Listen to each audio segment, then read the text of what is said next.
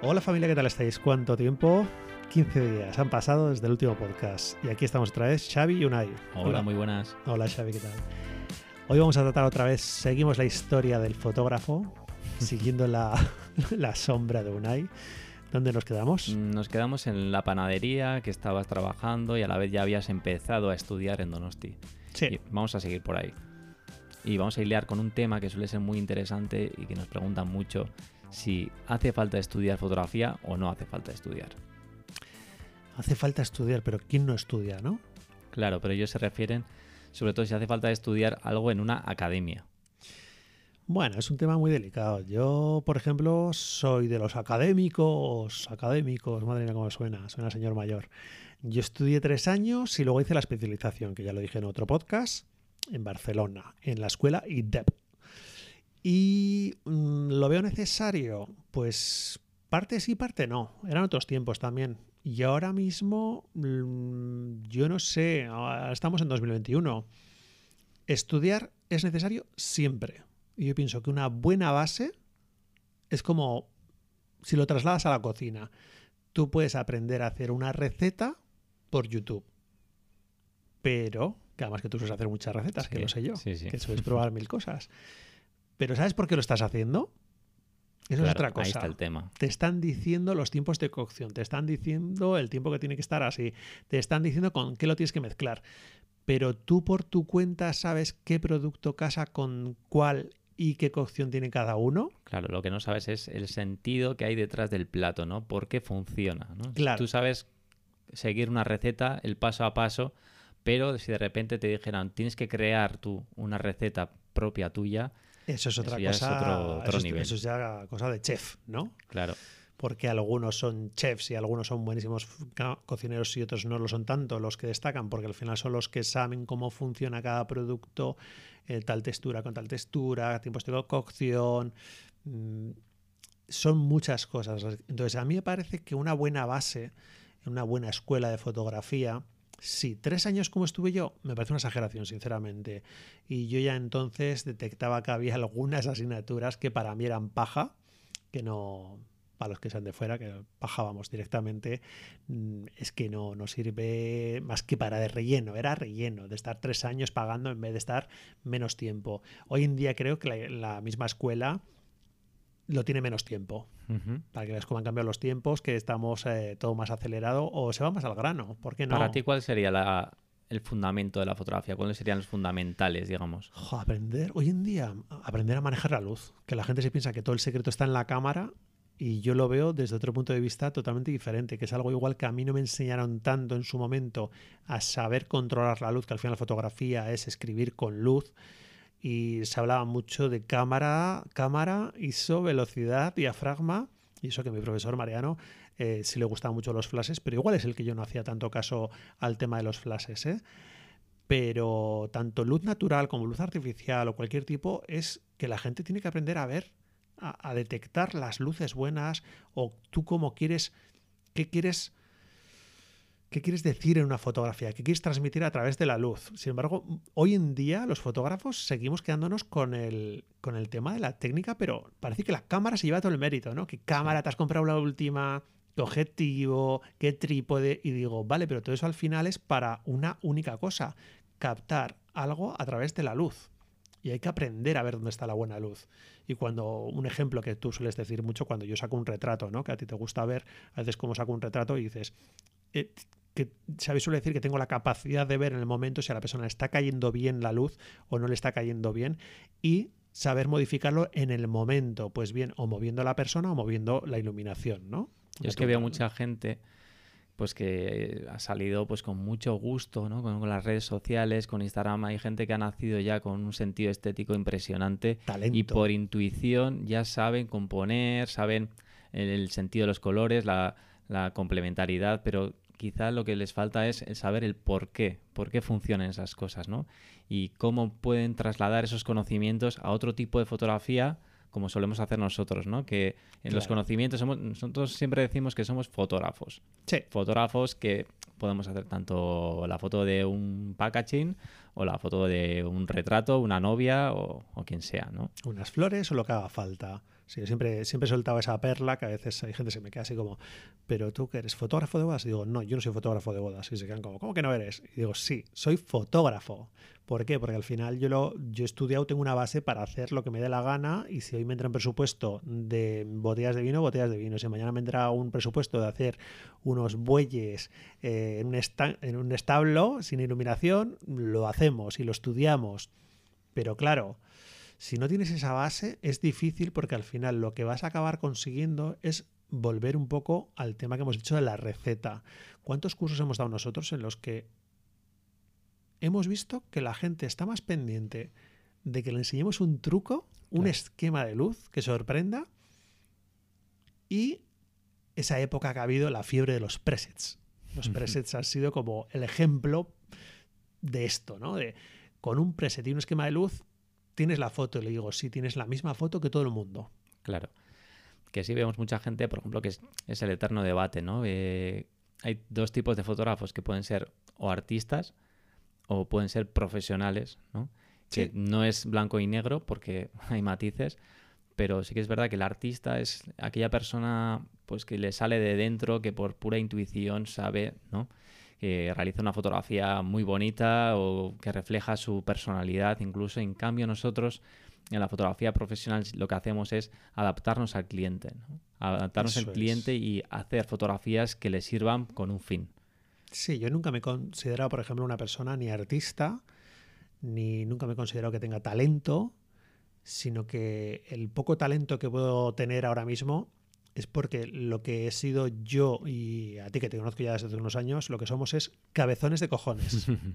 a cabezones no nos gana ni Dios. Y cuando algo no sabemos hacer, machacamos hasta conseguirlo y lo aprendemos y lo acabamos consiguiendo. Pero eso es igual nuestro talento, ¿no? Ser cabezones, ser persistentes hasta la extenuación.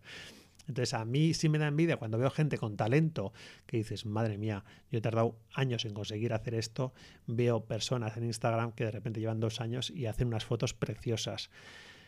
Es la parte del artista, un poco también, que estás diciendo tú. El problema es esas personas que son artistas, igual algunos les dices, haz otro tipo de fotografía y ni sabe, ojo, igual ni quiere. Claro. Porque se dedica a otra cosa. Y te dice, a mí que me estás contando, que yo conozco marcas que han llamado a, gente así artista que le han dicho, oye, sácame fotos de esto porque es muy bueno y tal, y han dicho, el resultado ha sido pésimo, me lo han dicho agentes de publicidad, el resultado ha sido pésimo, y digo, claro, porque te ha hecho lo, único que sabe hacer, sí. lo ha llevado a su terreno. Sin embargo, igual nosotros que nos consideramos un poco más, parece una palabra que igual hay gente que no le gusta, más mercenarios, ¿no? Estamos a, al que nos paga, al cliente. Y primero estudiamos su estilo, le preguntamos qué es lo que le gusta, estudiamos su situación y luego decimos, vamos a sacar unas fotos con una iluminación acorde a como tú eres. ya nos pasó, por ejemplo, que una chica, ¿no? Creo que te, llamó a ti, que es amiga de una fotógrafa de estilo más artístico, que tiene un estilo muy personal y claro, cuando te nos pidió un presupuesto y claro, nos quedamos alucinados, ¿no? Me dijo, no, eh, fulanita es artista, entonces a ella le llamo para sacarme fotos yo, igual que me saque así, pero para fotografías profesionales os llamo a vosotros. Y entonces, claro, me llamó la atención, porque al final dices, qué curioso que a veces vemos gente que es muy artista, pero realmente ni viven de esto, ni comen de esto. Es más, igual sería hasta contraproducente para ellos eh, que vivieran de esto. Claro, es muy difícil, es un tema delicado. Pero bueno, lo que llevamos es al tema de estudiar o no estudiar, ¿no? Y siempre una base va a hacer, yo creo, que llegues más rápido al resultado final que tú quieres conseguir en una fotografía. Si no, el prueba-error puede ser infinito. Sí, igual lo importante es tener un curso básico que repase todos los fundamentales de composición, de iluminación, cuestiones estéticas también, de algo de historia para tener un referente. Sí, pero eso es una cosa, creo que yo es que lo he visto siempre tan difícil de, que te lo expliquen, al, o sea, te lo pueden explicar, pero aprender, interiorizar, porque te lo expliquen en una escuela, en una academia, me parece dificilísimo. Es algo que yo creo que lo vas aprendiendo al cabo de los años. Hay unos, hay unos conocimientos básicos de composición y esto, pero que luego tú eres el que tienes que ir dándole forma a todo esto, ¿no? Una cosa, por ejemplo, que me hace mucha gracia ahora es que yo aprendí en su día a tirar fotos en vertical y en horizontal, la época pre-internet las fotos en el formato 24-36 como tenemos ahora en los sensores full frame. es muy curioso cómo ha ido cambiando eso también. O sea, ha influido a la hora de componer las fotos. Sí. Cuando se tiraba en medio formato se pensaba en cuadrado con las Hasselblad 6x6.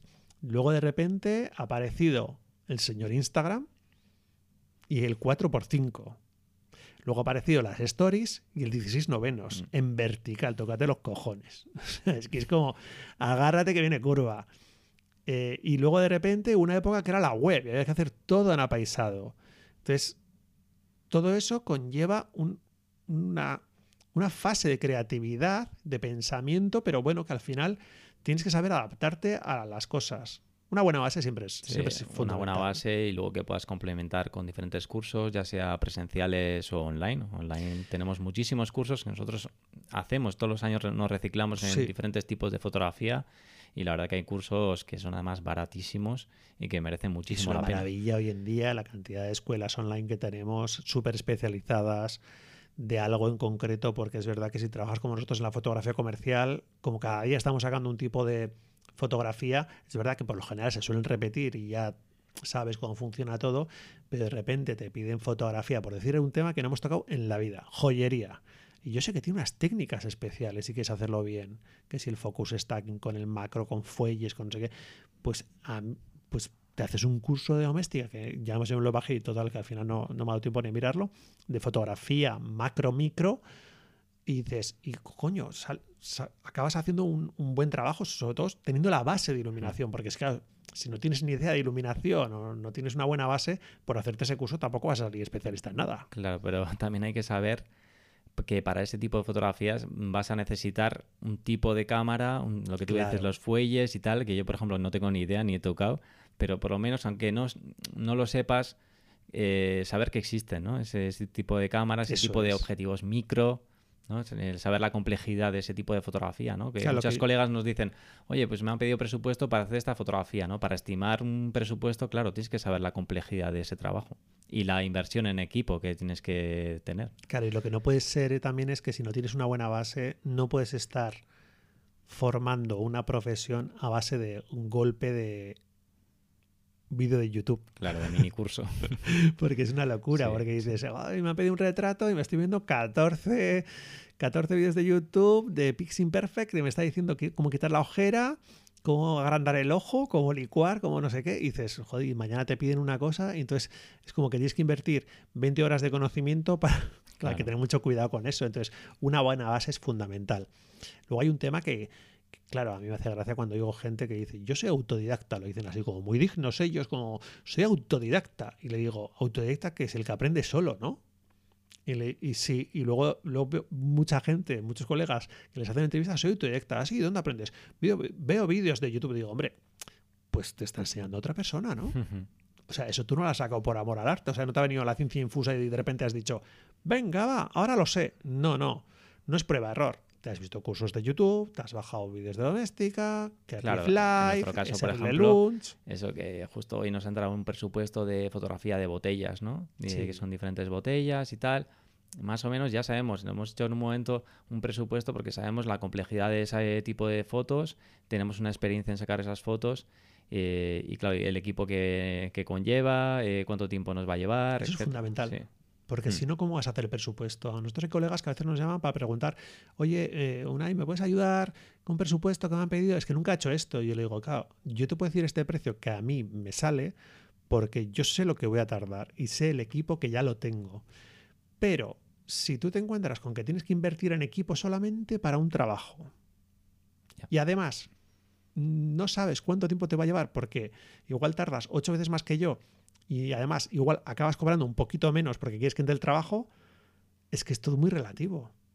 Entonces una buena base es fundamental. Luego hay que especializarse, luego hay que ver vídeos de todo tipo, hasta de cosas que igual insospechadas, que porque yo he visto a veces vídeos de fotografía de paisaje, que yo no soy muy paisajista, la verdad, nos hemos vuelto un poco mercenarios, la verdad. Tú y yo si no nos pagan ya no sacamos fotos, ¿eh? Joder, nos hemos vuelto, madre mía.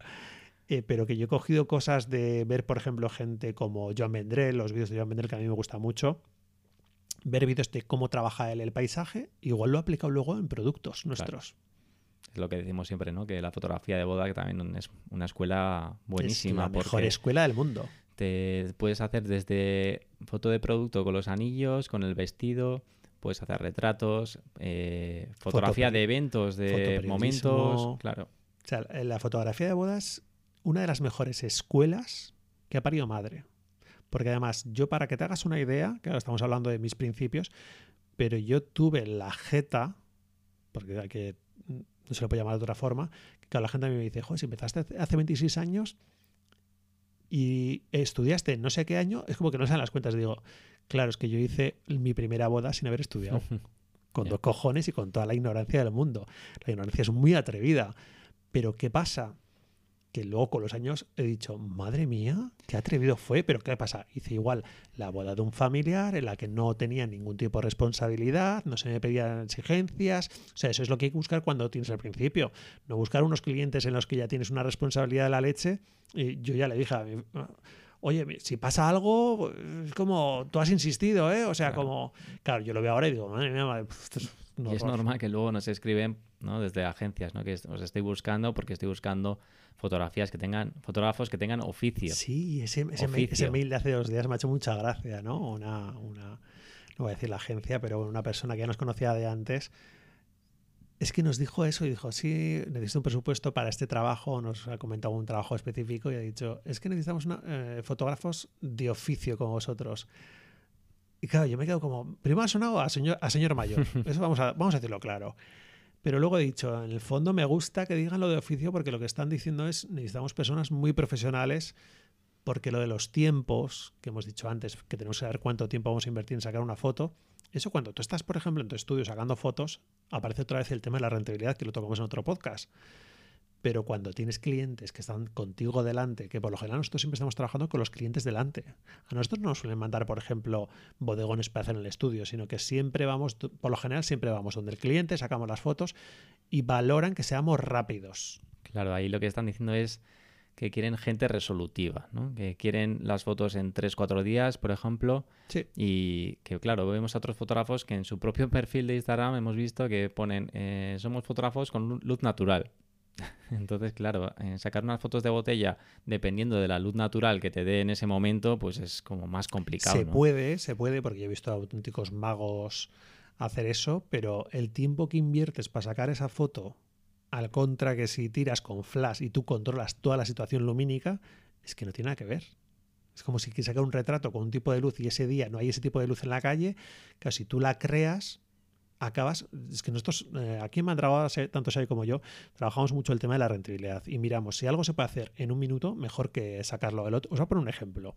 El otro día hicimos unos retratos con un cliente, un cliente que ya hemos eh, trabajado con ellos, ingenieros, retrato corporativo, y tenía que sacar, completar una sección de fotos que ya les habíamos hecho antes con otras dos personas. Y nos llamó, "Vale, bueno, vamos a sacar fotos a estas dos personas en un parque, perfecto.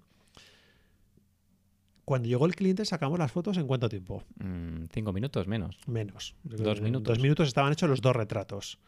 Y hasta ahí me dijo, has tardado muy poco, tienes que tardar un poco más. O desconfiaba porque él no estaba viendo el resultado, ¿no? Yo le dije, no sé, yo ya tengo la foto. ¿Qué hacemos? ¿Aparentamos o ese cliente está encantado porque le hemos hecho perder cinco minutos en vez de estar una hora? ¿Qué pasa? Para conseguir eso que hicimos antes. Claro, estamos una hora preparando la foto y bueno, lo podéis ver el resultado y el proceso en el canal de YouTube que hemos subido justo un vídeo que va sobre este tema. que sale Xavi haciendo de modelo. Y claro, si yo le pongo a Xavi a hacer modelo de luz, aparte de ayudante, se me pone de modelo de luz, yo lo tengo todo preparado para cuando vengan los modelos, les tienes frescos a los modelos, no les haces perder el tiempo, que es gente que está ocupada, corres el riesgo, puede ser que corras el riesgo, te puede pasar con algún cliente que dice, joder, hemos venido dos minutos y nos has cobrado tanto, y dices, no, no, yo he venido antes a, a prepararlo todo para que tú no pierdas tiempo y que tengas el resultado óptimo. Eh, volviendo a la formación, que nos vamos por las ramas.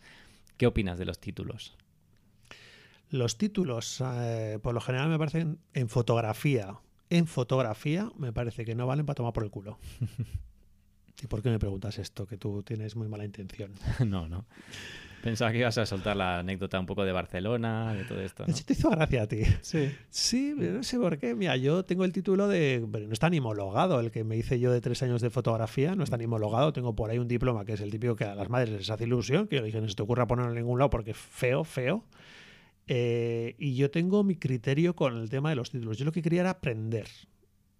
Claro, es la diferencia que tenía con, fíjate, con periodismo igual sí quería sacar el título y con fotografía yo lo que quería era aprender. ¿Para qué? Para tener una profesión. Que de hecho dejaste incompleto el último curso que hiciste de fotoperiodismo. No, no, o sea, yo incluso, por ejemplo, para que os hagáis una idea, había clases en estos tres años de fotografía profesional a las que no existía.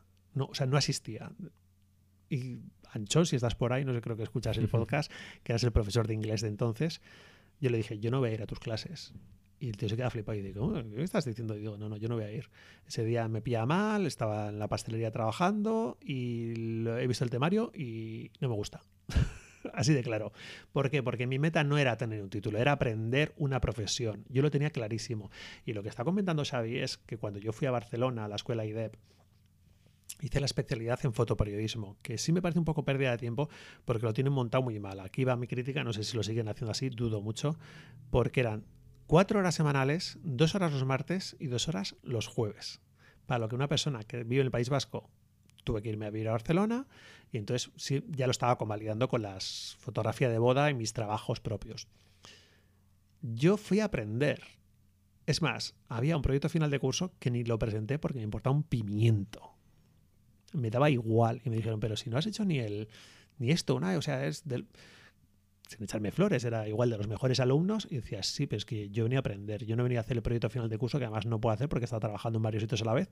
Y dije, he aprendido, ya he hecho lo que tenía que hacer, hasta luego, Lucas. Claro, al final lo importante son los conocimientos que has adquirido, la capacidad de hacer esas fotos y, y, ya está. Y al final nuestro título es el portfolio que tenemos y los conocimientos. ¿Cuánta gente le pide su título a un carpintero, a un fontanero, a un fotógrafo, a un pintor? Pues no nos pide nadie. Es más, nosotros en Mandrágora, que llevamos ya de socios unos cuantos años, mucha gente nos escribe mandándonos su currículum, pero que algo que a mí me pone muy nervioso, que, que lo sepáis los que mandáis esas cosas, que los descarto a la primera de cambio, es cuando me mandáis un currículum como si fuera esto la oficina de, no sé, una administración, como si fuera a trabajar en correos. Y dices, y no me mandas ni una foto. A mí, ¿qué me importa tu trayectoria? Vale, me puede importar algo, puedo mirar una base que tienes. Pero si no me enseñas ninguna foto, no me enseñas ninguna web, o me mandas un PDF con cuatro fotos, o un Word con fotos pegadas, como hemos visto, ostras, tener cuidado. Sí, los mejores currículums son aquellos que te muestran por una parte un portfolio potente y por otra parte están muy bien, por ejemplo, cuando recibes un vídeo explicativo, ves a la persona, cómo se comunica. Pues porque... eso, lo, pedimos una vez. no nos, mandó, nos mandaron dos personas, creo. Sí, sí, sí, muy pocos. Hostia. No, pero es muy interesante porque ya no es solo sacar buenas fotos, sino cuando vas a un trabajo, por ejemplo, una boda puede ser un, claro ejemplo, ¿no? Que tienes mucha interacción social con la gente, ya no es sacar las fotos, sino saber tener educación, el saber estar, ¿no? Cómo vistes, cómo te mueves, cómo... Son tantas cosas que al final eso va con la persona y cómo te hayan educado, también fuera, fuera de, la, de la parte académica, ¿no? Pero sí, sí, a mí eso me hace mucha gracia. Que a veces también digo, joder, y no solamente, por ejemplo, que yo valoro igual más un Instagram, que puede ser un portfolio de una persona, pero luego hay que conocer a esa persona y qué hay detrás de esas fotos. Porque tú puedes ver unas fotos muy bonitas de alguien que si te dice, esta foto la he sacado en seis horas, que es algo que nos ha pasado a todos cuando hemos salido de la escuela. Que igual nos han dicho cómo sacar la foto, te han dicho que tenías todo el tiempo del mundo, y luego nosotros cuando hemos hecho algún curso como Lázaro, cuando estuvimos haciendo lo de Lázaro, claro, a la gente le poníamos, me acuerdo, preparativos de la novia. Y había una prueba que era meterles, simular los preparativos de la novia y que tienen cinco minutos era, vamos, perro, perro. O sea, les hacíamos pasar a todos los alumnos, les mandamos un beso a todos desde aquí. Era un momento muy malo. Pero claro, les queríamos poner al límite, al límite máximo, ¿no? Para ver qué hacían en ese momento de cinco minutos tienes y, a ver cómo te, cómo te arreglas. Claro, eso es lo que tiene que hacer un fotógrafo. A mí no me vale que una foto sea muy buena. Yo he visto a veces portfolios de gente que son maravillosos, pero te salen de la escuela y, y se han tirado haciendo esa foto ocho horas. Y dices, eso no me vale para nada. O me dice que hasta una semana. O a ti, por ejemplo, que tú eres diseñador gráfico, yo he visto igual portfolios de cosas de gente que me has enseñado tú que yo te he dicho, ¿en cuánto tiempo está hecho eso? Sí, que hoy en día es muy engañoso el tema de las redes sociales, Instagram y tal, porque tú ves un portfolio que dices, "Oh, este es un crack, pero claro, luego hay que ver lo que hay detrás, ¿no? En cuánto tiempo ha hecho este, esta foto y Claro. esas cosas, ¿no? Que, que no se ven eh, a golpe de vista, pero cuando ya llega el trabajo real, ¿no? Eh, queda, queda patente, ¿no? Y en estos cursos que hicimos con, con los Lázaros, sí que, sí que se vio, ¿no? Alguna sorpresa de personas que igual no tenían un currículum tan, un portfolio tan bonito, tan cracks. tal, y eran buenísimos. Y en cambio otros que decías, este es el, el crack de- del curso, pues igual te llevas una decepción, ¿no? Porque no sabes res- resolver una situación en cinco minutos. te bloqueas o puede pasar, es que puede pasar tantas cosas que por eso es una parte que yo, por ejemplo, sí eché en falta en la, en la escuela y no sé si hoy en día yo creo que se suele que se suele pecar de eso, que a veces se hace salir a la gente con carreras, me, me da igual que sea fotografía, abogado, lo, lo que haga falta. Sales al mercado y dices, ostras, en nuestro caso, por ejemplo, fotógrafos, sales al mercado y no te han enseñado ni, ni, ni cómo hacer un presupuesto, porque muchas veces los propios profesores aquí va mi pollita, muchas veces los profesores no ejercen la profesión. Y eso es a veces un poco doloroso. A mí me han echado los trastos varias veces para que fuera profesor de alguna, a- de una- alguna escuela. Estuve un año en una escuela de diseño que cerraron en Donosti. Pero es que me pagaban tan poco, va a ser sincero, me pagaban tan poco que les dije, me tenéis que aumentar el minisueldo este porque no me llegaba ni para pagar el parking, la autopista y la gasolina hasta la escuela para que os hagáis una idea de cómo está el patio. Entonces, todas esas cosas no te enseñan a hacer un presupuesto, mundo real, ¿no? Siempre se agradece a alguien que esté ejerciendo en IDE, por ejemplo, en Barcelona. A mí lo que me gustaba es que nos daba las clases de fotoperiodismo un fotoperiodista en activo. Y había veces que no podía venir a, a darnos las clases y venía otra persona porque estaba en una guerra. Entonces, claro, eso te da una credibilidad, te da una... poner los pies en la tierra y decir, esto es la realidad, señores. Hablando un poco de, Lázaro, el curso que hicimos en Madrid, eh, parecía interesante sobre todo porque mm, eh, simulábamos situaciones reales y no era solamente el típico curso que te enseñan una técnica de fotografía, cómo sacar bien fotos de pareja, sino que veías al fotógrafo cómo interactuaba con la maquilladora, con una chica que teníamos como señuelo de como si fuera una invitada. Entonces, un fotógrafo podía ser muy bueno y se conseguir un buen, un buen resultado, pero luego también es cómo consigues ese resultado, ¿no? Sí. Que mucha gente ni al entrar a la, a la habitación Bueno. ni saludaba, ni se presentaba, ni le- nada. Y, y alguno llegó a pisar a la, a, la, a la maquilladora o le cogió del brazo y la apartó como si fuera un saco de basura, casi como diciendo, aparta bicho, que yo lo, lo que quiero es la foto. Y yo me quedaba como, pero, pero ¿qué modales son estos que no dices ni buenos días, Sí.